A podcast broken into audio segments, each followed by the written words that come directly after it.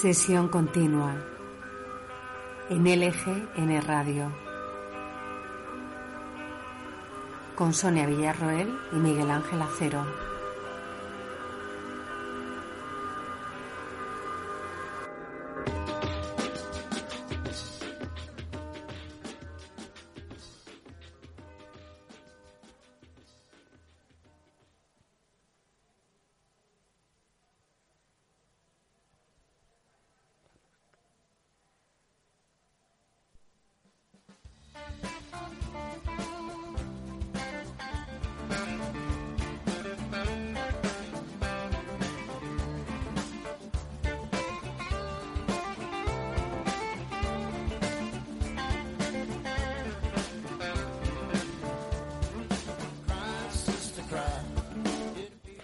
Día de estos nos van a cobrar hasta por respirar. Seguro que esa frase lleva mucho tiempo oyéndola. Yo ya se la oí a mis abuelos y por fin ese día profetizado en una expresión popular está cerca de convertirse en realidad.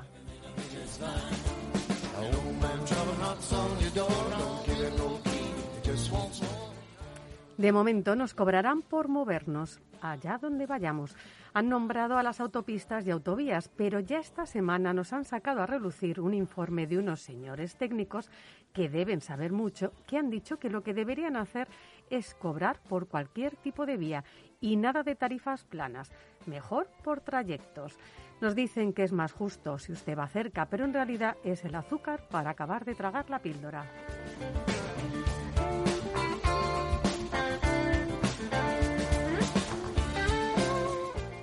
Pero no todo son malas noticias. Si usted no tiene dinero para pagar peajes y tampoco es cuestión de salir cual peregrino todos los días, ya sabe, se tiene que quedar en la ciudad y tan contentito que Madrid es un sitio estupendo porque uno corta con su pareja y no se la vuelve a encontrar nunca.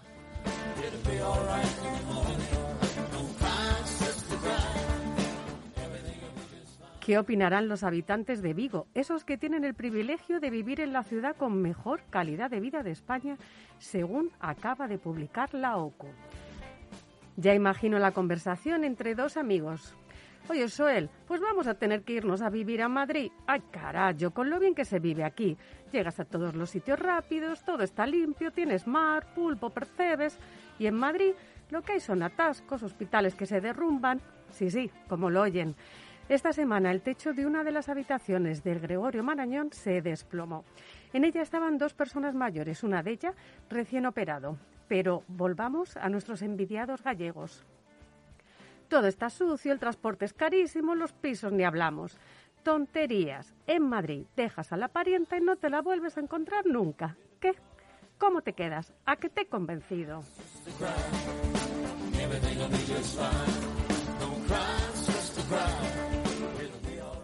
Pues ya saben, una razón de peso. Vamos, que este es un sitio estupendo y que se prevé una llegada masiva de futuros nuevos madrileños.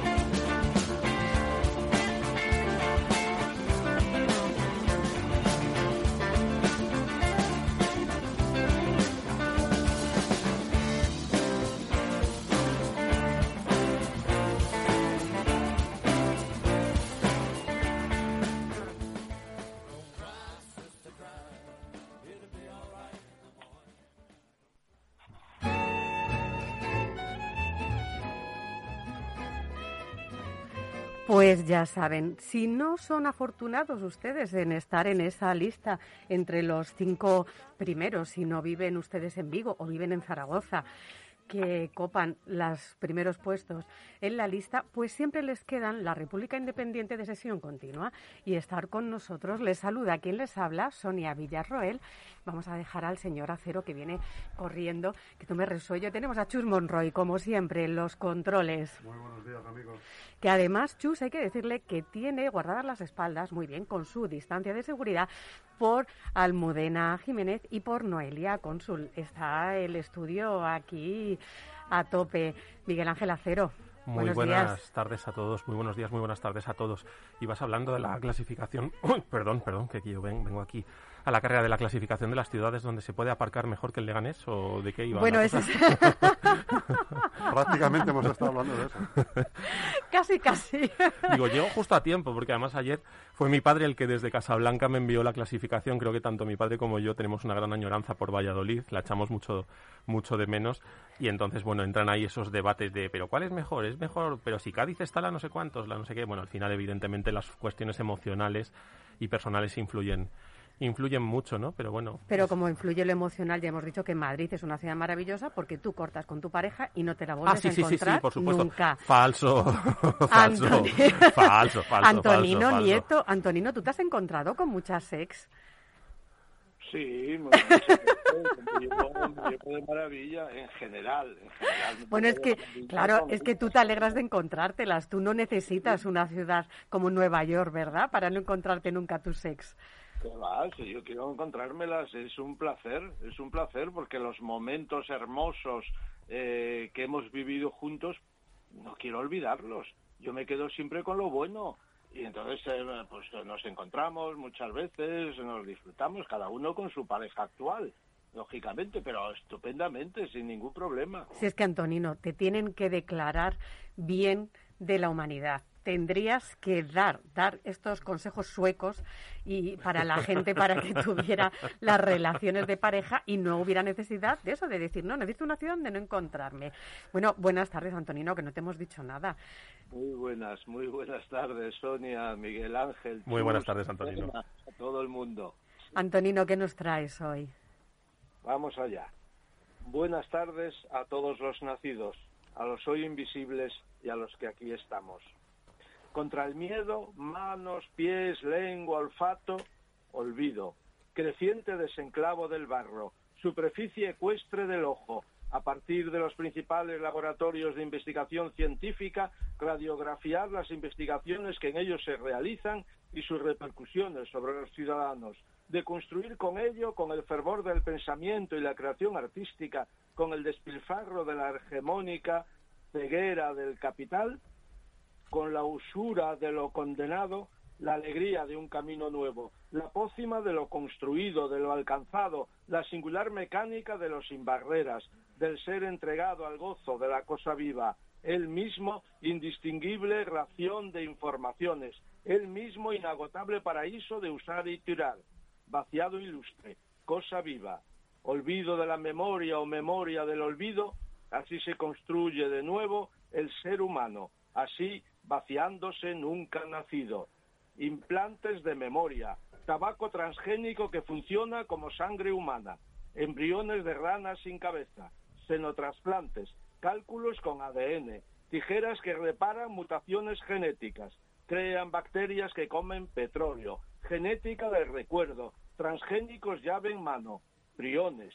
Hablo desde el fósil del tiempo. Religión, ciencia, diseño de organismos vivos, genes OX, receta de la vida en un planeta nuevo, química prebiótica, venden energía procedente de sus crematorios, creación del primer antiátomo, investigan la antimateria, ordenadores cuánticos y biológicos, computar 100.000 libros en un segundo, virus domesticados por, para la neurociencia, congela tu cabeza para salvar tu culo, volcar la memoria en un CD-ROOM proyecto transhumanista. Los, principios y finales de ERA están relacionados con la activación del interruptor climático, circulación termoalina, red europea de renta básica. Insisto, hablo desde el fósil del tiempo, religión, ciencia, BMW X-Drive. Si no sientes miedo, no estás vivo. Contaminar, cerebrar el mar Contaminar, mostrar lo invisible inventando al hombre. Contaminar, peripecias de la lógica. También el viento y tus ojos y hasta la fuerza que arrastra el quiero y da sentido, obedece. Contaminar, cumplir con Dios, romper la tierra multiplicando efectos, mutar, ¿qué importa el precio? La necesidad confirma el resultado. El caso es quebrar la muerte. No grites, madre, no te persigas más, que estoy aquí y tampoco duermo. Buenas tardes a todos los nacidos, a los hoy invisibles y a los que aquí estamos. Antonino, ¿cómo nos dejas? Nos dejas sin palabras. Nos dejas sin palabras, tanto con tus palabras como con tu talante. Antonino, ¿cómo se hace para conseguir esto que ha sido el tema de estrella de esta semana, esa buena relación que tú mantienes con la gente que ha sido importante en tu vida? Hombre, es que para mí es como la respiración, son, son mi familia, la gente que ha sido importante para mí no puedo olvidarlos nunca, porque hemos vivido cosas maravillosas. ¿Por qué voy a recordar o tener presente eh, las cosas malas o menores que hayan sucedido? no, voy a quedarme siempre con lo bueno, porque con lo otro es que no saco nada. Aunque solo fuera por el interés económico, digo económico eh, referente a lo emocional, eh, me refiero, dice, que voy a sacar con lo malo? Absolutamente nada. Me quedo siempre con lo bueno, porque además eso nos permite seguir celebrándonos. este año, para mí uno de los acontecimientos de, de 2020 fue la película de Sesgay, que además tuvimos la oportunidad de contar con él aquí en el programa, en una conversación eh, tremendamente interesante, eh, la película eh, de Sentimental. Y en esa película se plantea un poco esa tesis, ¿no? El, la incapacidad que muchas veces tenemos de ser agradecidos con lo que hemos vivido con las personas que en un momento determinado deben tomar un camino diferente al nuestro. En este caso, eh, la película gira en torno al concepto de la pareja, pero lo podemos aplicar también a los amigos, ¿no? El otro día estuve viendo un, eh, un, poquito el documental sobre la historia de los héroes del silencio. No es un grupo que a mí me entusiasme, pero era muy interesante. A mí me, me, me apetecía mucho verlo desde el punto de vista del factor humano, ¿no? De cómo unos chavales de 16 años se juntan a tocar siendo súper amigos y cuál es el motivo por el que se disuelve el grupo cuando están alcanzando la cumbre del éxito y de qué manera termina esa relación. Sobre todo porque creo que eso, que nos falta un poquito de esa capacidad en un momento determinado para decir, oye, gracias por lo que hemos vivido juntos, a lo mejor es el momento de tomar caminos diferentes, pero bueno, eh, hemos sido muy felices juntos en muchos momentos, ¿no? Claro, es que para mí el agradecimiento es una de las fuerzas capitales que me permiten el poder seguir haciendo cosas, el seguir creando desde la belleza. El agradecimiento para mí es absolutamente fundamental, es como el oxígeno que alimenta la respiración. Sí, y quizás, Antonio, nos sucede. Yo, cuando digo es uno de los acontecimientos de 2020 para mí, no solamente desde el punto de vista cultural. Siempre he dicho, siempre nos dicen los libros te acompañan, te ayudan a ver el mundo de una manera más complementada y demás, pero no solamente los libros. Muchas veces nos sucede con la música o con las historias que nos plantea el cine, ¿no? Y es verdad que cuando yo vi la película me sentí muy agradecido. Primero porque me pareció una película muy interesante y segundo porque me ayudó a reflexionar sobre cosas que dije, fenomenal. A lo mejor no es demasiado tarde para eh, reubicar emocionalmente determinadas cosas que me han pasado y verlas desde otra perspectiva y ser un poquito más, como tú dices, agradecidos con ellas, no solamente hacia la otra persona, sino hacia mí mismo, ¿no? Hacia uno mismo, quiero decir.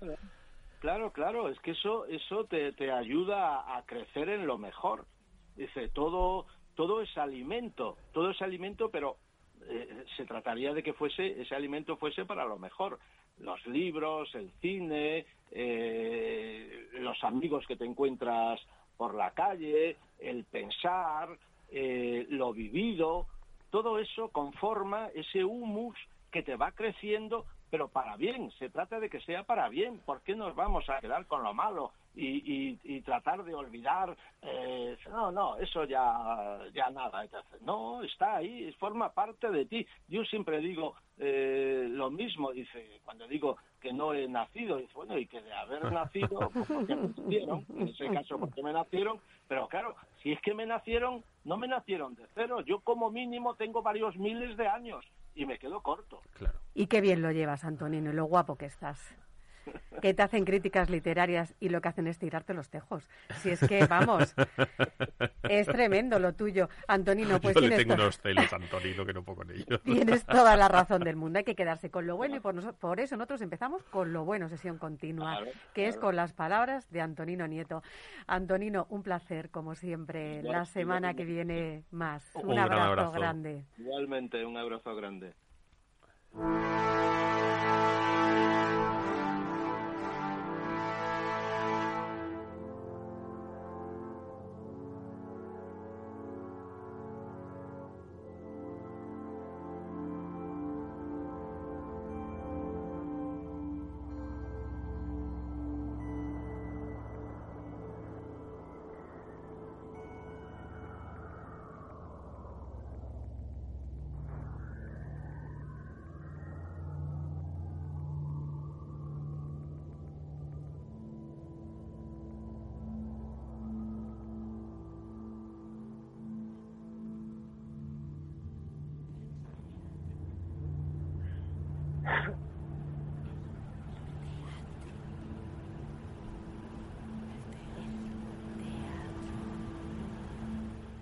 ¿Cómo suenan las estrellas?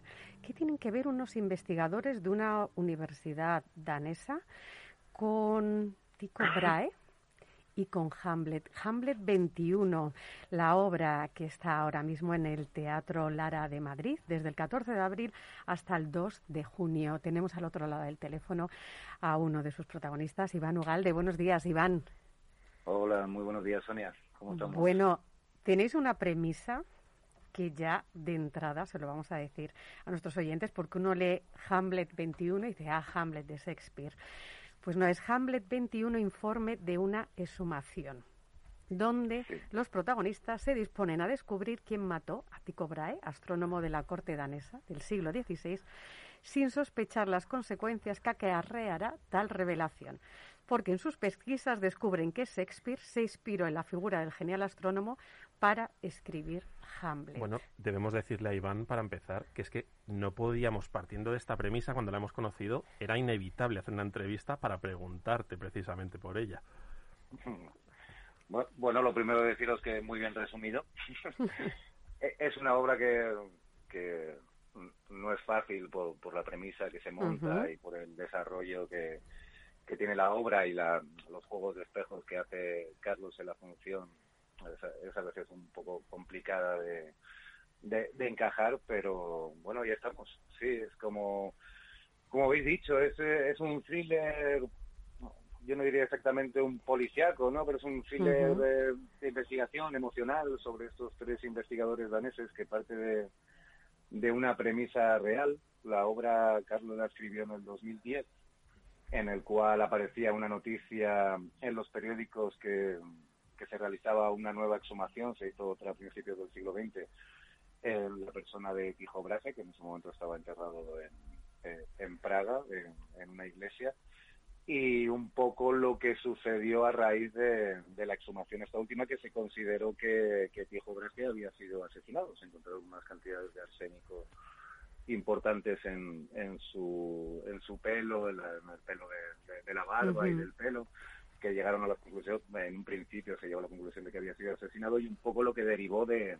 de toda esa investigación que luego Carlos la coge a su imaginario y la y la convierte en esta obra que es Hamlet 21 que, que bueno estamos estamos muy contentos con, con, con el resultado que, que estamos consiguiendo. Porque, Claro, hay que decir a nuestros oyentes que el personaje de esta astrónomo, que es un personaje real, fue el primer astrónomo sí, en percibir la refracción de la luz, elabora una completa tabla y corregir sus medidas astronómicas de este efecto. Es verdad que, que además él era un personaje bastante excéntrico, conocido por su inclinación a la bebida y por llevar una nariz de oro postiza, ¿no? Entonces, es curioso porque además, bueno, todo esto lo usáis un poco también como excusa para hablar de muchas más cosas, porque ahí reflejáis las tensiones laborales, los problemas que hay de presupuesto, la Sí. mujer en el entorno laboral. Realmente sirve de excusa para hablar de temas con un compromiso social más grande.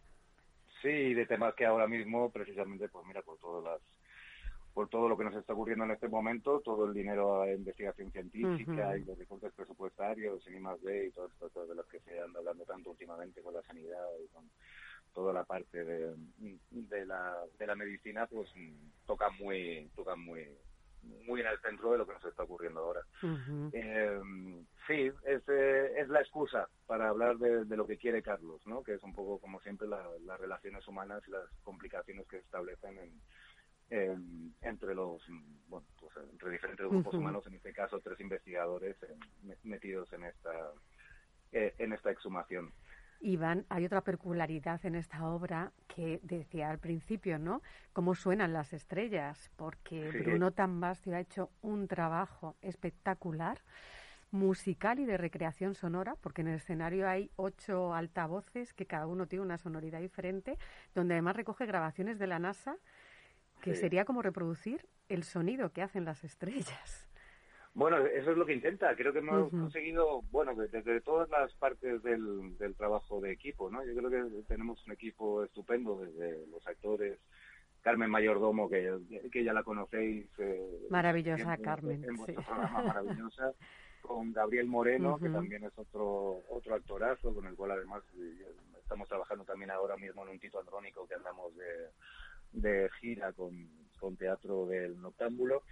Y, y luego dentro de eso Bruno Tambacio que ha hecho un, nada un diseño de sonido espectacular lo, lo que tú contabas hemos distribuido ocho altavoces alrededor de las salas la sala Las Membrives la sala pequeña del Teatro Lara y con sonidos diferenciados con lo cual la gente que está durante durante el tiempo de, de la función viéndola va a estar escuchando diferentes sonidos que van apareciendo a través de a través de la función por diferentes partes de la sala ¿no? Uh -huh.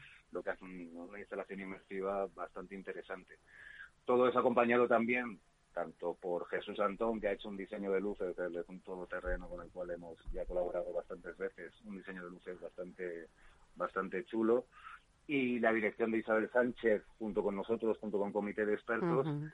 que, bueno, eh, estamos muy contentos, creemos que estamos haciendo un artefacto eh, bastante curioso, ¿no?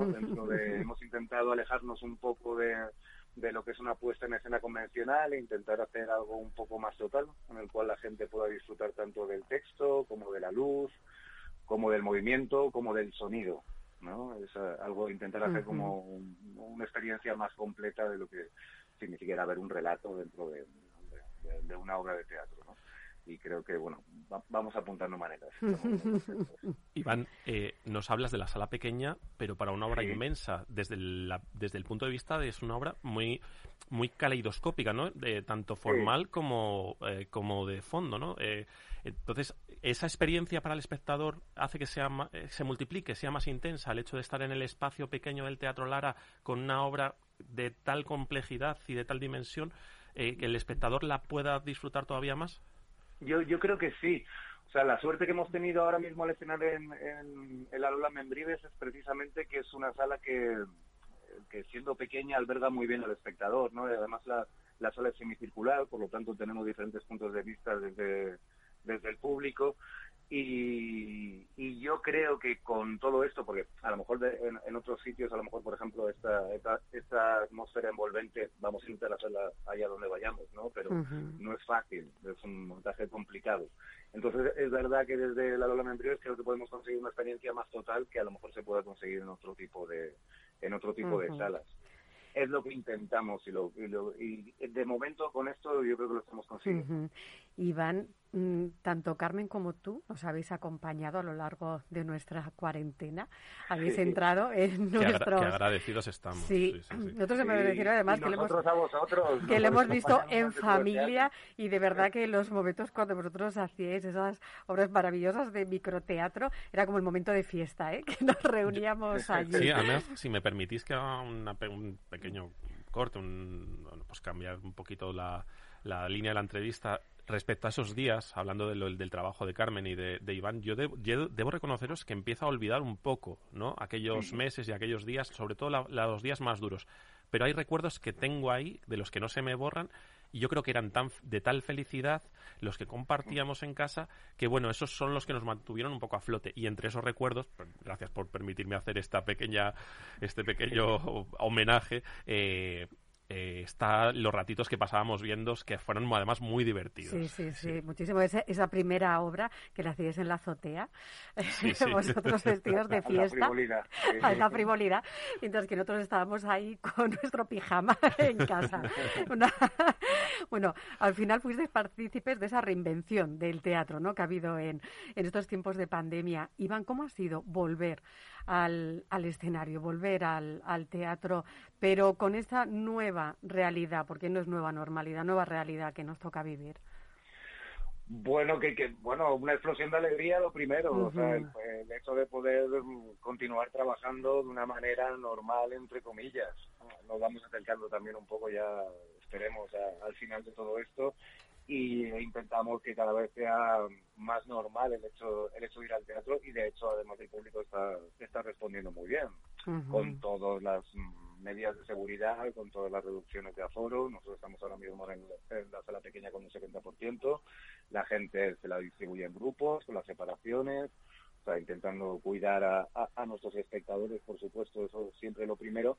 Pero que decirte, eh, vamos, nosotros estamos felices de poder estar trabajando de nuevo. Todavía a lo mejor no con la, con, pues, pues eso, con la continuidad a lo mejor que teníamos anteriormente está todavía todo un poco eh, enfangado, ¿no? Sigue, sigue la cosa un poco complicada, pero, pero bueno, muy felices, muy felices de poder seguir, poder seguir viendo al público y que el público siga disfrutando del teatro, que además es un sitio como ya como ya está demostrado y como todos sabemos que es, que es seguro, ¿no? Hay, que, hay que activarlo, hay que activar, hay que activar. Iván, nos cuentas que teníais muchas ganas de, de volver, que estabais muy felices. Volvemos a enlazarlo con esa sala tan íntima del Lara. ¿Notáis Sí. que el público también tenía muchas ganas de volver? Claro, si es que es necesario, estamos estamos todos deseando compartir, ¿no? Eh, es algo que no se nos ha permitido durante todo este año, que ahora mismo ya se, se empieza a abrir ligeramente, o bueno, lleva ya un tiempo abriéndose, y los encuentros son muy felices. Nosotros, tanto ahora con Hamlet 21, como, como os contaba con el Tito Andrónico, que Ujú. estamos ahora mismo de gira, la respuesta es hiper calurosa. O sea, si antes siempre ha sido buena la respuesta del público, ahora mismo se, se nota a la hora de, du- du- durante la función y luego en el aplauso, ¿no? Y cuando la gente te viene hablar después de la función, lo agradecida que está la gente de, de poder estar asistiendo al teatro y olvidarse un poco de todo esto que ya tenemos suficiente. Que ya tenemos ganas, sí, sí, sí. Claro, Ya y tenemos que tan- ganas. y que tan difícil es mm, quitárselo de la cabeza, ¿no? Por lo menos que nos permitan de repente el ocio, la cultura, que nos permita abrir otra puerta, otra ventana, aislarnos un poco y luego volver a esta mísera realidad la cual eh, estamos viviendo y bueno, seguir intentando encararla con buena cara. Iván, vosotros hablábamos, este texto es de Carlos B., está Sí. Carmen Mayordomo, comité de expertos, con Gabriel. Vosotros lleváis muchos años trabajando, trabajando ya juntos. Con Carmen formas ya una pareja artística de la historia, ya de nuestro emocional del teatro. Con Carlos B., ya muchos años también Sí, también. trabajando. También, también. ¿Cómo es ya este trabajar en familia ya? Porque os tenéis que, que conocer las costuras ya, ¿no? Claro, eh, eh, bah, es fantástico. O sea, a mí es lo que realmente me gusta, más, más allá de siempre la profesionalización de, de tu trabajo, que eso es fantástico y poder trabajar con diferentes equipos y, y en diferentes medios. Pero el hecho de tener una familia teatral como la, como la que tenemos y que poco a poco se va consolidando, añadiendo nueva gente, ¿no? De repente el poder trabajar con Bruno al cual yo admiro muchísimo, que hemos estado trabajando también durante la pandemia. Hicimos un, un corto que se llama Caleidoscopio, precisamente por lo que comentaba Miguel Ángel, que de repente me ha resonado eh, el nombre que estamos ahora presentando en festivales. El poder trabajar en un teatro con él, con Isabel Sánchez, que con ella también hemos trabajado como actriz, no, no, no como directora, ¿no? Eh, en este momento poder de repente seguir juntando gente con Jesús, volvernos a encontrar con Carlos, volvernos a encontrar, o sea, es fantástico, es un material sensible, como ya sabemos, ¿no? Siempre trabajar con, con gente al cual ya vas conociendo cada vez más y por lo tanto creo que además estamos profundizando un poco sobre lo que estamos haciendo. Yo creo que Hamlet 21 en, en ese punto es un paso adelante en lo que ha significado las colaboraciones entre nosotros, ¿sabéis? O sea, me, me Sí. parece que de repente hemos dado un paso eh, formal que, que nos está reportando muchos beneficios eh, artísticos, por decirlo de alguna manera, de reflexión sobre el trabajo que estamos haciendo y a la vez poder seguir consolidando y profundizando un poco en nosotros mismos, ¿no? Que es lo que, bueno, pues para, eso también hacemos teatro y por eso nos dediquemos a la cultura, que es para seguir conociéndonos y seguir eh, trabajando sobre nuestras relaciones y sobre lo que significa el hecho teatral y poder dar al público, ¿no?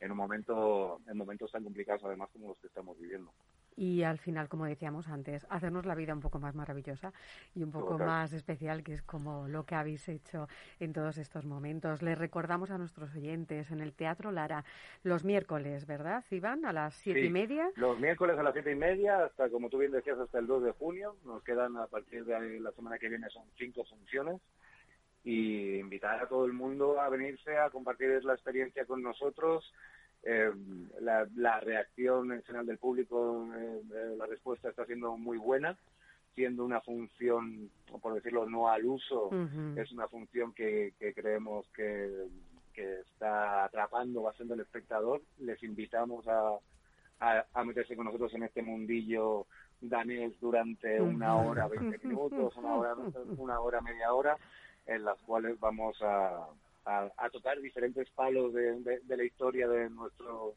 de nuestro imaginario colectivo como es el de Hamlet, que tocamos partes de Hamlet, y descubrir a este personaje maravilloso que es Tijo Brahe, que como tú bien comentabas, es un personaje para conocer, es el padre de la astronomía moderna, y el cual damos diferentes eh, pinceladas de lo, de, lo, de lo que era él como personaje real, y ahora un, es un personajazo que se dice. Es un personajazo al cual le tienen que hacer una película dentro de poco o hay que hacerle algo porque porque lo tenía todo.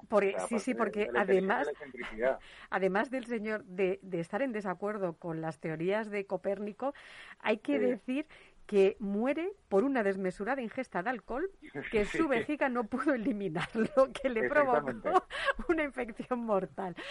Ya Nosotros con ahora seguimos manteniendo que fue asesinado. ¿eh?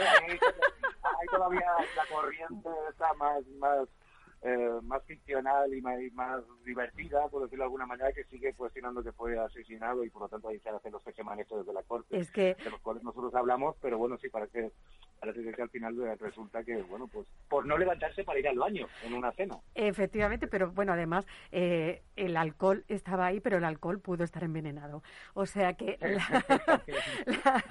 la, teoría del envenenamiento se puede seguir sosteniendo perfectamente. Totalmente. Con lo cual nuestros oyentes ya saben, si mezclan algo huele a podrido en Dinamarca y a qué suena, cómo suenan las estrellas, con este personaje que estamos hablando, Tijo Braje, tienen que ir. Además, con estos actores que son de verdad como la Copa Pino, Carmen Mayordomo, Iván Ugalde, Gabriel Moreno, con esa música maravillosa y ese diseño sonoro de Bruno Tambacio. Estoy que, me, que me trabo. A mí me pasa lo mismo, yo soy terrible para, para los apellidos pues, extranjeros. Iván, toda la suerte del mundo con este contito andrónico. ¿Dónde giráis la, la siguiente vez? Bueno, pues ahora mismo estamos por Extremadura, estamos, eh, pues mira, te la voy a decir ahora mismo porque tengo un follón ahora mismo de fechas. También estamos con... Eso está bien, ¿eh? Está bien tener follón de fechas porque eso quiere decir que hay muchas. Entonces, Sí, totalmente. La verdad es que estamos muy contentos. Ahora también, por ejemplo, con Factoría de Teatro haremos unas novelas ejemplares ahora mismo en Clásicos a la Fresca, en el Parque Auditorio del Calero, que se hace en junio estaremos creo que es el 11 o el 12 de junio con unas novelas ejemplares de Cervantes, que es una función que nos está reportando también muchas alegrías, que vamos llegando desde hace mucho tiempo y con el Tito Andrónico, espérate que estoy mirando, me acabas de pillar. Son las cosas del directo.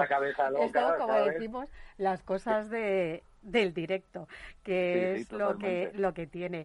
Así que, pero bueno, otros para nuestros oyentes de Madrid ya saben que tienen que ir al Teatro Lara, en el centro de Madrid, a no perderse esta, esta función. Y ya saben, si nos dan ya la suelta, como diría mi padre, que parece esto la época de la mili, con cuando ya el estado de alarma se levante, pues ya saben, busquen ustedes en la web Tito Andrónico, Iván Ugalde, para ver... ahí, lo tenemos. Ahí lo tenemos. tengo. Navalmoral de la Mata, estamos Ah. el, el- el 14 de, de- de mayo. Pues mire, ya ahí. saben, si nos dejan salir, Navalmoral de la Mata, el 14 de mayo, para ir a ver O- Otro este Shakespeare que montaje. es fantástico. Que además es un piso andrónico que no se ha hecho mucho en España y estamos con un montaje de Antonio Guijosa y de Teatro del Noctámbulo que es que es estupendo y que merece mucho la pena ver, mucha sangre, mucha muy muy emocional, muy emocional, todo todo muy muy teatral. Está muy divertido. Pues Iván, un placer, como siempre, una alegría hablar Nada, contigo. Nos hemos escuchado, ahora nos toca ir a veros y luego vernos.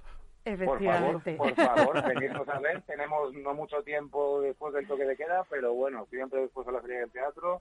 Tenemos nuestro bar al que al que vamos allá al lado del Lara, que solemos ir a- al bar del circo. Y ahí nos encontramos, nos tomamos una caña y hablamos tranquilamente, que con todo esto tampoco nos hemos visto. Hemos hablado mucho por teléfono, pero no nos hemos visto las caras. Efectivamente.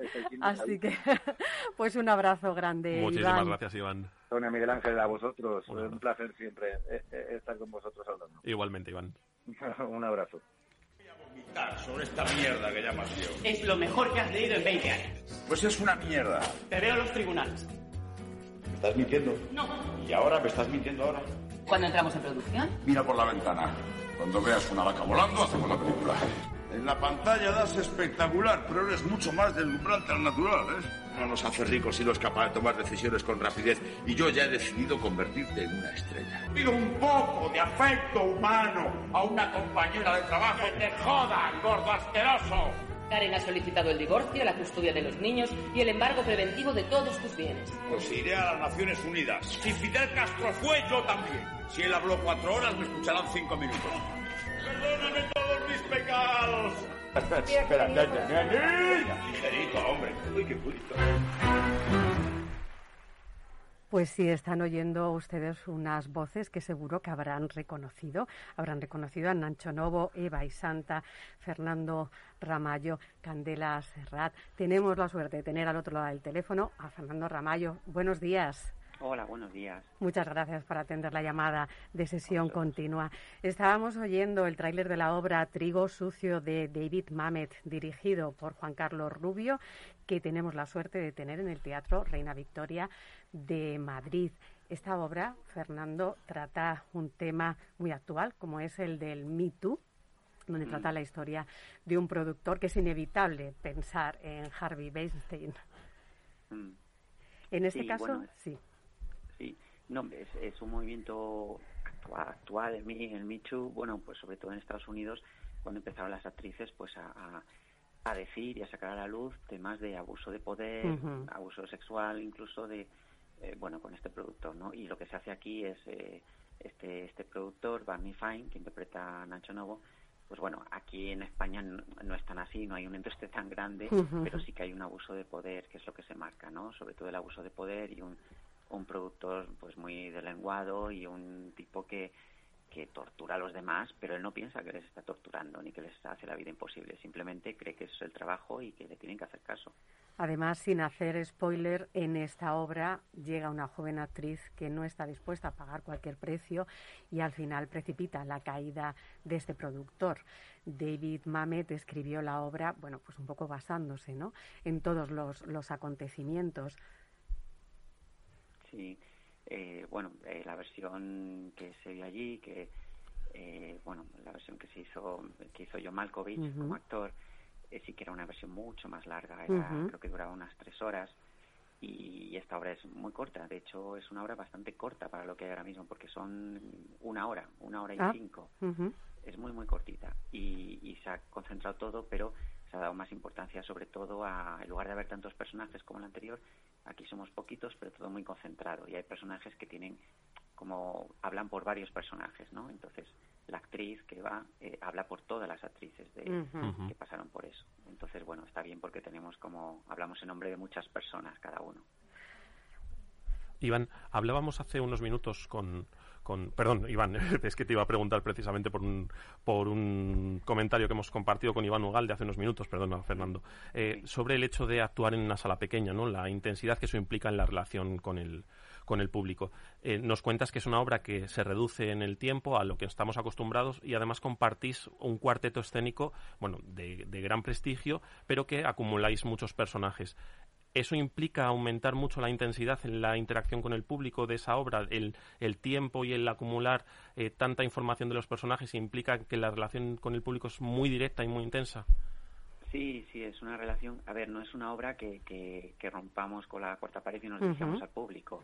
Eh, es una obra en la que el público es simplemente un espectador, pero eh, son todo temas que van a resonar muchísimo al, al público. Eso está el abuso del poder, está luego el perseguir lo que uno quiere, lo que uno quiere conseguir, está el tema de las relaciones, como diferentes puntos de vista, y sobre todo la obra es, es cómica sobre un tema que la gente de antemano obviamente no ve que es cómico, pero no se hace cómico por ese tema, o sea, no se ridiculiza eso en absoluto, sino que es el punto de vista de este productor que es más interesante el por qué alguien hace eso.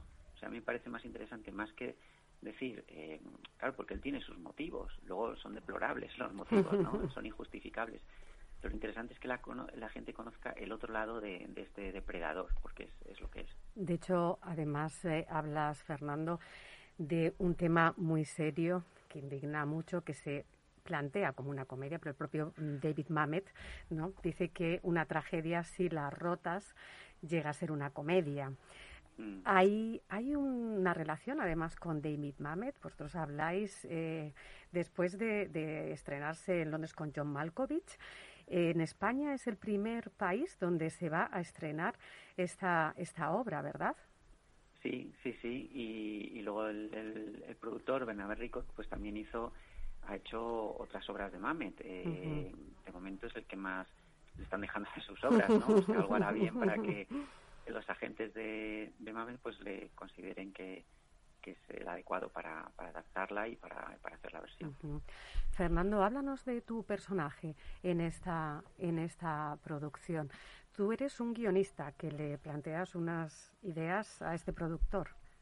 Sí, es un guion. Yo, mi personaje es, un personaje que tiene mucha importancia, es un personaje que no sale toda la obra, es un personaje eh, bueno que representa a todos los guionistas y es un claro ejemplo de un un empleado explotado, ¿no? Lleva mucho tiempo con, con, con, Barney Fine, con el productor, y trabajando para él y nunca le paga. O sea, le dice que le haga versiones y versiones y versiones y nunca le paga. Entonces este hay un momento en la obra que por no hacer spoiler no se puede contar, pero también acaba harto y, y bueno, y busca venganza, ¿no? De alguna manera.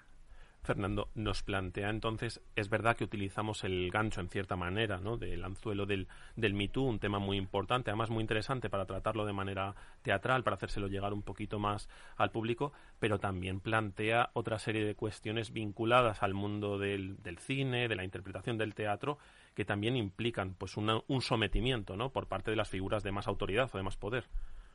Sí, sí, eso bueno, pasa en todos los trabajos y, esto es habitual, ¿no? la persona, incluso la propia persona que, incurre en ese abuso de poder, a lo mejor no se está dando cuenta, ¿no?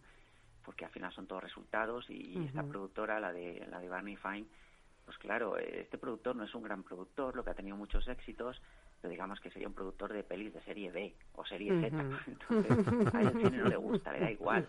Él lo que le gusta es tener poder y, controlar todo y, y, tener nombre y prestigio que pero es que luego le da igual, es la persona, me gustan esos personajes porque no tiene moral, es una moral, entonces para un actor eso para Nacho es muy rico interpretarlo, independientemente de que se pueda juzgar estar bien o está mal, pero como actor entender a alguien así tan cretino, pues también es, un trabajo importante.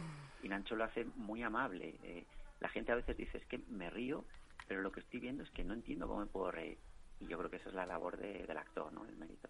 Fernando, hablabas de la, de la carga de los personajes. A mí me llama mucho la atención siempre que hablamos de, bueno, eh, obras en las que tratamos de reflejar la explotación o el acoso, eh, obras que tienen una, bueno, una carga social o de denuncia social importante, solemos hablar mucho del, de la víctima y del victimario, ¿no? El, el, explotador y el explotado. Pero hay una serie de personajes intermedios en, en la vida, en la realidad, que están ahí, que son testigos, que suelen posicionarse en contra de lo sucedido, pero que al final también tienen un peso muy específico, ¿no? ¿Esto lo refleja la obra también? Sí, sí. Por ejemplo, en mi personaje se nota mucho que, bueno, él se puede manifestar, puede pelear, pero, eh, pero bueno, la vida es lo que es y al final es hasta como la actriz. Eh, o sea, hasta dónde vas a perseguir lo que quieres, cuál es el precio dispuesto a pagar, ¿no? Que yo creo que eso luego puede haber confusión, puede haber el abuso de poder, puede haber muchas circunstancias que condicionan el comportamiento individual. Pero yo siempre he pensado que hay algo en un punto de la vida de un, un punto de elección, ¿no? Cuando no cuando no tienes ese esa presión o cuando ya no tienes el cerebro mm, bueno, el cerebro comido por la otra persona, ¿no? Pues siempre antes hay un punto de elección. Entonces, como mi, como mi personaje guionista, ¿no? Se puede ir, pero él cree que lo va a conseguir y que tiene que seguir bajo el yugo de, de este productor, ¿no? La mayor de las libertades es, es, poder decir que no, entonces. Efectivamente, podríamos decir que es, un buen mensaje, porque hay, hay gente que las condiciones eh, pues no, no, no pueden, ¿no? Pero claro, el, el, ideal es no llegar a ese punto, pero es que depende de cada persona. Hay gente más fuerte, gente menos fuerte, gente que puede, gente que no puede. Entonces, yo creo que esto la obra lo trata muy bien, de eh, no solo con la actriz, sino con el personaje de la, de la secretaria. También es un personaje muy importante, el personaje de Eva y Santa, eh, de Sondra, que, que, está a su lado y se quiere ir, pero dices, ¿qué, qué hago? ¿Dónde me claro. voy a ir? ¿Con quién me voy a ir ahora? A mi edad y, ¿no? Haciendo estas cosas al final uno va, como se suele decir, ¿no? Deja fluir. Fíjate, ibas hablando y estaba recordando aquella película de Gus Van Sant, Todo por un sueño, con Nicole Kidman, esa presentadora de, del tiempo, que al final ella se dejaba arrastrar por esos, por esa falta de esos momentos, como dice Fernando. Fernando, tú empezaste hace ya muchísimos años, siendo muy joven. Ya han pasado unos cuantos desde aquella película de la buena vida, luego vinieron muchas otras, Crampack. Eres, bueno, una cara habitual que ha ido creciendo uh -huh. Con todos nosotros, formando parte de nuestra historia audiovisual y teatral de este recorrido. Y ahora, yo desde aquí voy a hacer un apunto, una recomendación, si me permites, a nuestros oyentes. Aparte que vayan a ver el teatro, eh, yo recomiendo que sigan una nueva faceta de Fernando Ramallo, que es la de youtuber. O sea, que todo el mundo se sí, suscriba sí. al canal de Las Cosas del Ramallet porque es de lo más divertido que hemos visto sí. en los últimos tiempos, con unas entrevistas sí, sí. que no tienen nada que ver con las entrevistas que se hayan visto, con esa serie. Bueno, tiene que ver el canal, suscribirse y también tu Instagram con esas sugerencias de las colonias que se tienen que bueno, hacer. Sí, es que estoy muy loco. No, es que, es que, lo he hecho además en el peor momento. Yo hago las cosas siempre en el peor momento. Cuando lo de YouTube tiene muy mala prensa y yo lo que hago tengo pocas visitas porque claro lo que hago no es lo que se hace en YouTube o sea que no esperen un tío hablando a cámara y buscando polémica diciendo lo que gana yo hago entrevistas a actores que conozco que, que, están muy locos y entonces son entrevistas surrealistas con comedia y también con un punto de tristeza sobre todo porque este mundo es muy complicado y yo uh -huh. pues bueno ahora no estoy trabajando lo que quisiera o lo que uh -huh. trabajé en su momento y dentro de eso quiero hacer ver a la gente que la imagen de fuera que tienen de los actores. Que es muy complicado, uh -huh. que hay actores muy buenos. Entonces, estas entrevistas cuentan un poco, de manera indirecta, qué está pasando con los actores que no estamos en primera línea, que lo estuvimos, uh -huh. y por eso que hay un punto nostálgico, pero bueno, sobre todo intento hacer comedia y, y todo eso. Bueno, al final son esos canales o esas ideas que son para esa inmensa minoría. En su momento se hablaba de la 2, ahora que lo globalizamos y lo digitalizamos todo mucho, yo debo decirte que para nosotros es eh, una gran compañía, que nos da además mucha envidia, bueno, nos parecen unas entrevistas muy divertidas, unas entrevistas fantásticas, y que cuando veas los seguidores y los me gustas, ahí estamos nosotros. o sea, nos contabilices al, al, equipo del programa que te yo seguimos voy habitualmente. uno a uno, ¿eh? Yo cuando me dan un nuevo suscriptor y, y me entra mucha responsabilidad decir, pero bueno, ahora el siguiente vídeo tiene que estar a la altura del anterior.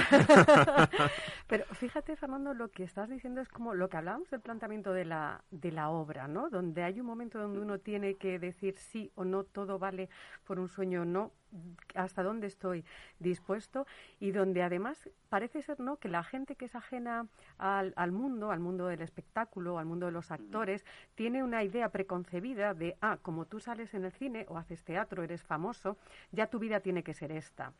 Y mucha gente es verdad que contribuye a generar y a, y a, seguir alimentando ese mito, ¿no? Poca gente hace además lo que tú haces, de decir, bueno, un ejercicio de sinceridad, de decir, mira, esta es la cara B del disco, esto es lo que hay. Entonces yo creo que, que aparte de que de verdad que lo decimos, o sea, están fenomenal nosotros, somos súper fan, eh, debería la gente acercarse y verlo, también ya desde un punto de vista, vamos a decirlo, ¿no? Sociológico, por así Sí, decirlo. humano, por decirlo, Humano, sí, de decirlo de alguna manera. efectivamente, de, de cercanía. Fernando, sabemos que vas eh, muy apurado de tiempo. Te agradecemos muchísimo que hayas compartido esta conversación No, con nosotros. además te, te comento, porque fíjate, Ujú. yo ahora estoy con un trabajo, claro, porque como ahora de lo que estoy haciendo eh, de acto, entonces es otro trabajo y, y ahora por las mañanas, y luego, claro, tengo un trabajo por mis mañanas y luego voy al teatro a hacer una obra de teatro. Pues te estamos Como protagonista, entonces... eh, doblemente agradecidos. Sí, sí. Y ya para terminar, eh, permitidme que sea repetitivo y que vuelva a la re- pregunta recurrente que os hago a todos los compañeros del mundo del teatro y del cine. Sé que teníais muchas ganas de, de volver a las tablas, pero ¿notáis eh, eh, que el público también tenía muchas ganas? Sí, se nota, se nota. El- afortunadamente hemos tenido funciones fuera de Madrid cuando fue el confinamiento, se suspendieron muchas, pero teníamos alguna función suelta en algún pueblo, ciudad, y, y a lo mejor solo tenían aforo para un 30%, y tú veías en un teatro de 500, a lo mejor venías, veías a 20 personas, pero, no sé, pero ha sido el mejor público que hemos tenido. O sea, porque es que esa gente estaba entregada y nosotros con la responsabilidad de que cuando no se sabía nada o muy poco del COVID, se habían atrevido a ir al teatro la responsabilidad de hacer una buena función para, para esos valientes, ¿no? Que ahora se ha demostrado que es un sitio seguro y que no hay ningún contagio, pero antes no se sabía. Entonces, mm, lo hacíamos con mucha responsabilidad. Pues para aquellos que tienen ganas de volver al teatro, qué mejor obra. eh, Trigo Sucio, que yo antes también me he vuelto un poco loco entre Iván, Fernando, Trigo Limpio, Trigo Sucio. Eh, teatro Reina Victoria, hacéis pases de miércoles a viernes a las 8 de la tarde. Los Miércoles sábados además... domingo. ¿Perdón? Miércoles Sí, sí, sí, sí, pero es que oh, lo que le iba a decir a los oyentes es que además los sábados hay doble pase. Tenemos el pase del domingo también y el doble pase el sábado, con lo cual más fácil no nos lo pueden poner. Fernando, infinitamente agradecidos, de verdad. Bueno, gracias a vosotros. Muchísimas gracias y ya saben, suscríbanse a las cosas del Cosas Ramallet. Ramallet. Síganle. Muchas gracias, Gracias, Fernando. Toda la suerte. Adiós, hasta luego. Chao.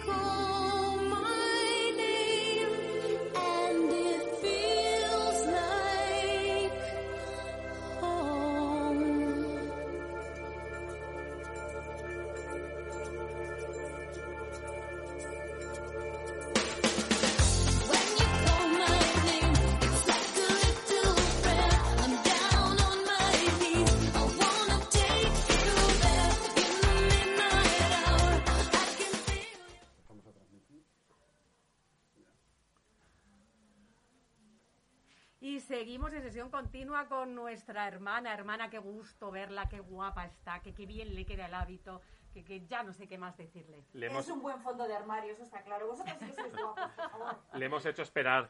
Eh, le damos las gracias por la espera, le pedimos disculpas. Está siendo un día hoy un poco, un poco acelerado. Vamos con los tiempos ahí. que teníamos a Fernando Ramallo, que tenía que ir corriendo también el muchacho luego al teatro. Que los muchachos que tienen que ir al teatro, que además es una maravilla todo, todo lo que contáis del teatro y toda, y toda la, la información que le dais a la gente para que vaya al teatro, porque la gente tiene muchas ganas de volver a, a pisar ahí, al ver el telón y los focos. Así que me parece estupendo. Yo sí, hija mía, si yo otra cosa no, pero paciencia aquí en el Independiente, pues. ¿No, no, le, no le gusta a usted ir al teatro? ¿De vez en cuando nos salen las hermanas a ver alguna cosilla? Hombre, Porque también nos puede recomendar usted, ¿eh? Alguna cosita. Ay, Nosotros somos muy, muy cultas y muy cultivadas y todo lo que podamos, lo que pasa es que a veces no tenemos tanto dinero, pero nos encantaría ir a todo. Ahora, tampoco está tan mal de precio, qué tontería. Pero tú tienes además desde todo, desde un, irte a un microteatro que te cuesta nadita y lo ves, hasta un musical, pues Sonrisas y Lágrimas es mi preferido. Y, y sí, claro que salimos desde cuando llevamos a los muchachos y todo, y nosotras actuamos. Hombre, hermana, ¿y usted qué es tan tan tan tan, tan artista, tan artista? La lo otra que noche que ha sido los Oscar, ¿vio usted los Oscar, hermana? Bueno, verlos en directo no, porque oye, una tiene el sueño cogido de esta, de verdad. No tengo yo el horario de Los Ángeles en lo alto. Pero al día siguiente yo me informé, yo me informé. Y tengo una señora muy favorita desde este momento, mm, que es la no sé decir el nombre. Yeonju, Yeonju. Bueno, que es la, mu- la señora, la muchacha iba a decir, que mm, se- la mm, coreana es, ¿no? Que se Sí. llevó un Oscar por... Por Minari. Minari. Sí, Minari. Sí, sí, sí, la historia de Pues, la familia. eh, que sí. estaba más contenta, ¿os disteis cuenta que estaba más contenta porque Brad Pitt le daba Oscar? Sí. O sea, ¿a cuánta gente ha representado esa señora? Yo, ya sabéis que yo ya yo solo, yo estoy casada con Jesus y ya está. Esto- Pero madre mía, Pero yo, yo estoy en un bucle, ¿eh? O sea, hermana, esta conversación yo la he tenido hace dos días, la misma. O sea, esta señora está más feliz por tener a Brad Pitt al lado, es que tal cual, o sea, yo, no, no. textualmente, peor- palabra por palabra, madre mía. Claro, y lo, pero lo peor no era eh, que le tenía al lado, que luego ya se hicieron fotos y demás. Lo peor es que, claro, como una cosa tan, una gala tan, tan COVID, tan COVID-free, pues claro, es que Brad Pitt estaba allá a lo lejos diciendo que te había dado el Oscar y no podía coger... Y achucharle ahí, claro. y darle un achuchón, como, hubiese- como hizo Pedro con Penélope y Antonio cuando se llevó su primer Oscar. sí, Eso no pudo pasar hasta después. Entonces la señora, claro, no me extraña que estuviese a punto de darle un pampurrio. Hermana, yo tengo de fondo de pantalla puesto, no sé si habéis visto el meme este, cuando ella ya posa al lado de Brad Pitt, ya en la zona fuera de la Sí, ya en el fotocall de los premiados, donde pone esta señora no se sabe si está más contenta por el Oscar o ya el resto, lo que pasa a partir de ahora decía ya da igual, ¿no? Ya Si tiene igual, uno ¿qué- que hablaba de Brad Pitt al lado, la lo tengo en el fondo de, de pantalla. Yo de- ha representado a mucha gente. De- debo confesaros, y ahora nos metemos en, en faena enseguida, eh, que yo reconozco que como tímido que soy, los tímidos tendemos a que a ser muy, muy retraídos, pero de repente explotamos ante determinadas situaciones. Yo estoy convencido de que si hubiera estado dentro de esa señora y hubiera sido Brad Pitt quien me hubiera entregado en una gala normal, no telemática, el Oscar, yo hubiera dicho, deja el Oscar ahí, apoyado, me habría abrazado a Brad Pitt ahí en el escenario y hubiera dedicado el Oscar a mis familiares y seres allegados, incluso a Pero mi sin marido, soltar a Brad Pitt. sin soltar a Brad Pitt. Porque, Que- total, el Oscar luego tú te lo llevas a casa y ya te lo pones donde sea. O te lo compras en los chinos, sí, la sí, sí. Pero ahora Pitt no te lo llevas. Exacto. Así que ahí Exacto. amarrada a tu cintura pasando la noche en vela que decían aquellas grandes cantantes.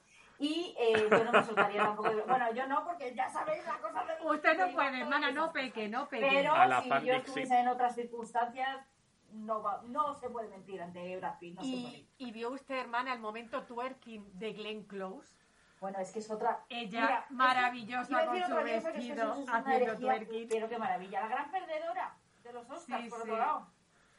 Pero que se lo tomó con un humor que Claro. luego, no sé si ha visto usted el vídeo de Anthony Hopkins, Sir Anthony Hopkins, con Salma Hayek, bailando en su casa. Sí. Bueno, Sí, haciendo así- movimientos sí. Bueno, así, es que ligerito porque él ya está Hopkins- mayor, pero... Bueno, está mayor, pero es un genio. Sí, las, sí. las redes de Anthony Hopkins son muy graciosas. Porque ese señor sigue teniendo esa cara de, de un poco psicopatilla. Sí. un poco- eso no lo puede evitar el hombre. Eh, igual que yo tengo cara de monja, pues él tiene cara de es un hecho. Pero es muy gracioso. Y además, por cierto, que su Oscar, que también ganó un Oscar, se lo dedicó a, a este actor fallecido tan jovencísimo, Sí, divino, a que también estaba Panther, nominado, que sí, no me sí, sale- a Cha- Chet, Chad, no. Chad. Eh, Chad- eh, sí. Pues, madre mía, me tengo que fija- el inglés Chad. Boswin. Chadwick Boseman. Departamento de Documentación, si no es por ellos. Se nos viene abajo no muchas veces. ¿eh? Muchas Soplando. gracias. ¿Cómo tiramos de ellos? Sí, sí. Gracias. Archivárnoslo. Pero que, que claro, que, que él, no se movió, él no se movió, él no fue a Los Ángeles a por los Oscars. Él Pues- no fue, dijo, mira, yo tengo mucha plancha. Y con Salma Hayek, que es muy gracioso bailando, son muy graciosos. Yo debo reconocer que el momento de Glenn Close me resultó un poco violento. Es decir, yo creo que tengo que estar al mismo nivel de alcohol que de la persona que lo, que lo hace, porque si es verdad que me parecía la suegra bailando el Paquito el Chocolatero Mira, en la si boda. Close se levanta y perrea, Ahí está. todos nos levantamos y perreamos. Segunda señal de la- Segun- segunda señal de para el apocalipsis, si eso usted entiende bien, hermana. Pero bueno, volviendo al tema, eh, Jaime Vicente, nuestro compañero experto en cine, quería que le dieran el Oscar a Anthony Hawkins, Sí. decía que se lo merecía y tenía dudas de que se lo fueran a dar porque es verdad que tenía mucha competencia. Y así que está, suponemos que, no- que estará muy contento. Luego, luego contar. nos lo contará. Sí, Ay, sí, qué sí. bien, sí, pues sí, lo- yo luego me, me quedaré a escucharlo. Pero sí, la verdad es que fue muy guay. Y decía Glenn Close, la gran perdedora, porque ha perdido un montón de Oscars. Digo, perdedora entre comillas. Ya me gustaría a mí haber perdido tantos Oscars. Ya. Pero, pero que, que, claro, no, que no lo gana la mujer y es, es muy divina, muy divina ella. Sí, sí, sí. Bueno, quien debe estar muy contenta también es cambiando de tercio, como se suele decir, Soraya, que va a ser mamá otra vez. Vuestra amiga que estuvo allí, estuvo vosotros, Nuestra amiga que la tenemos aquí en sesión continua, sí, sí, Pues sí. eso es una maravilla, está, está otra vez embarazada, o sea, de su, bueno, su segunda criatura, porque tiene a Manuela, ¿no? Que es la Sí, primera. Manuela es la primera, también, sí, sí, sí. Preciosa, con la que, que le dedicó la firma esta de ropa que hizo. Claro, yo sí- Eso yo que sí- Es la ahí conocemos porque la entrevistamos también en persona, le, le hicimos una entrevista en vídeo. con motivo de la, de la presentación de la Sí, sí. colección y yo os iba a preguntar a ambas si es niña la marca pasará a llamarse Chochetes y si es niño haremos marca femenina y marca masculina y no voy a hacer el chiste facilón porque hay mucho nivel en este programa como para estropearlo con mis tonterías. No, porque es unisex. Ellos ya dijeron que la marca era unisex. Era unisex, efectivamente, porque solo llevan... Eso, eso es lo bueno de la marca, que ellos querían como vestir a toda la familia igual y que todos llevasen aquí su, nombre de la marca. Entonces, eso es, eso es una buena mm, apertura de abanico y de miras. Entonces, eh, pues no sé, igual le añaden una S si es, si es niña. Bueno, y si es niño también, pues oye, que ah, hasta que no sea sí. mayor no se va a decidir lo que es. Y partiendo del ADN que tienen los dos chulapos, tanto ella como su marido, siempre piensas que cuando estas mujeres se quedan embarazadas con el- los padres que tiene, Ya, es que les van a sí. salir unas criaturas Guapo hermosísimas, además. Sí, sí. Y con Eso sí, aspecto tiene nórdico, porque son los dos rubios, altos, Bien guapos, altos, sí, sí. azules, guapísimos. Sí, La verdad es que hay, hay gente que, que, que- que está fuera de la media, ya está, lo vamos- ya está. Pues Bueno. nada, enhorabuena, Soraya, hija, que vaya todo muy bien, que Hermana. vayas muy bien y que bienvenido al mundo esa criatura. Sí, que estamos muy Usted contentos. que ha dicho lo de fuera de la media, es que hay gente que de verdad que parece que está fuera de la media. Porque mire, los siguientes protagonistas, que son los que se casan, la hija de Bertino Borne, La pequeña, que la pequeña, joven, guapa, ella estilosísima, se casa con un heredero de una gran fortuna, de la familia Entre Canales, joven, guapo, forrado. Esto ya lo hemos hablado aquí nosotros tres y con los oyentes. Aquí, aquí, aquí luego entre ellos se juntan. Sí. Entre ellos se juntan. No, no, de Berti- porque claro, decimos Bertino Borne que es simpático, pero viene de una familia ya Claro. con su, con su parnecito detrás. Y no se va a juntar con, con nosotras, que somos aquí de, de, de pelo bajo. La niña es Osborne Domecq. Sí, sí, Claro, sí, sí, sí, que, sí, claro, casi nada. dos apellidos que esto no es García Pérez. o sea, Les lanzo- No, no, no. Con Les- nuestro respeto a los García Sí, Pérez, sí. que en nuestro equipo siempre. Sí, Le- sí. Les lanzo la pregunta, os lanzo la pregunta. Eh, en este caso se cambia un poco la idea del refrán, ¿no? En este caso es Dios los junta y ellos se crían.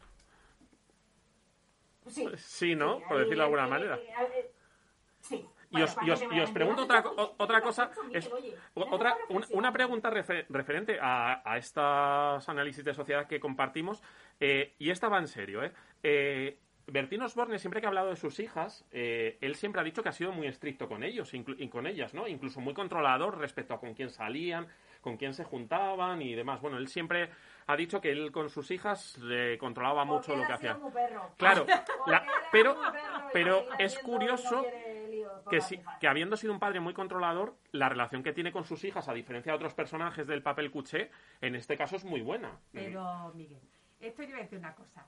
Este hombre habrá sido muy controlador, pero este hombre ha viajado mucho. También es verdad. Hacía Sí, es que es verdad. Sí, sí, este sí, hombre sí. tenía muchas novias y tenía... Igual tampoco estaba mucho tiempo. en Sí, casa. sí, sí, sí, sí. Sí, estáis ahí vosotras para ¿Qué quieres iluminarme. Sí, sí. lo de la conciliación para Bertino Borne igual fue diferente, ¿sabes? O sea, igual, Sí. igual no era una reunión de lampa. Claro, ¿sabes? que yo soy muy estricto, lo mismo un día, que pasé por allí y le dije, pero tú dónde vas con esa minifalda, o sea, Claro, que igual, igual fue estricto en elegir a las personas que cuidaban a las hijas. Que la cosa que dice, vamos, mm, Tenéis toda la razón. Sí, para eso os pregunto, para que me iluminéis. Sí, sí. que lo mismo nos equivocamos, pero esto, hermano, usted sabe lo que es. Si él va de gira y está en gira en Sudamérica, y promociones de discos, y ahora hago programas de televisión, y ahora hago el gazpacho y los piquitos y promociono los productos de los Los mejillones. Claro, y ahora me he hecho una novia no sé dónde. Pues es que al muchacho tampoco le da tiempo de estar pendiente de las cuatro. Es que no, no da. Hermana, ¿se ha quedado usted muda? Uh, que se le ha ido el audio. ¿Qué ha pasado aquí? Se nos ha ido Si no- el audio de nuestra hermana. Nada, la estamos viendo como si fuera Buster Keaton. Estamos llamando Aquí. a nuestro experto en lectura labial, pero que, teniendo en cuenta que hacemos radio, se- siempre está en el bar tomándose unas cañas. Claro, No me coge. Hermana, no me coge el teléfono. Pues esto, Se le ha ido. Esto lo ha hecho la hermana posta porque hoy le habíamos dicho que tenía que cantar sí o sí. Sí, sí, sí, y sí, sí, sí. entonces ella le ha dado al mute en el ordenador. Bueno, Miren los botones, miren los botones. ¿qué Nada. se le va a hacer? Pues nada. Hermana. Hemos perdido la conexión con... Nada. Nada. No hay, man- Hemos- hemos no hay, ma- no hay manera, hermana. Se nos ha ido. con hermana. Le vamos a pedir a nuestro técnico que nos meta un poquito de Madonna para hacer la transición y si luego podemos recuperarla nos despedimos de usted como, como Dios manda, aunque sea por teléfono, hermana. Chus, nos pones un poquito de...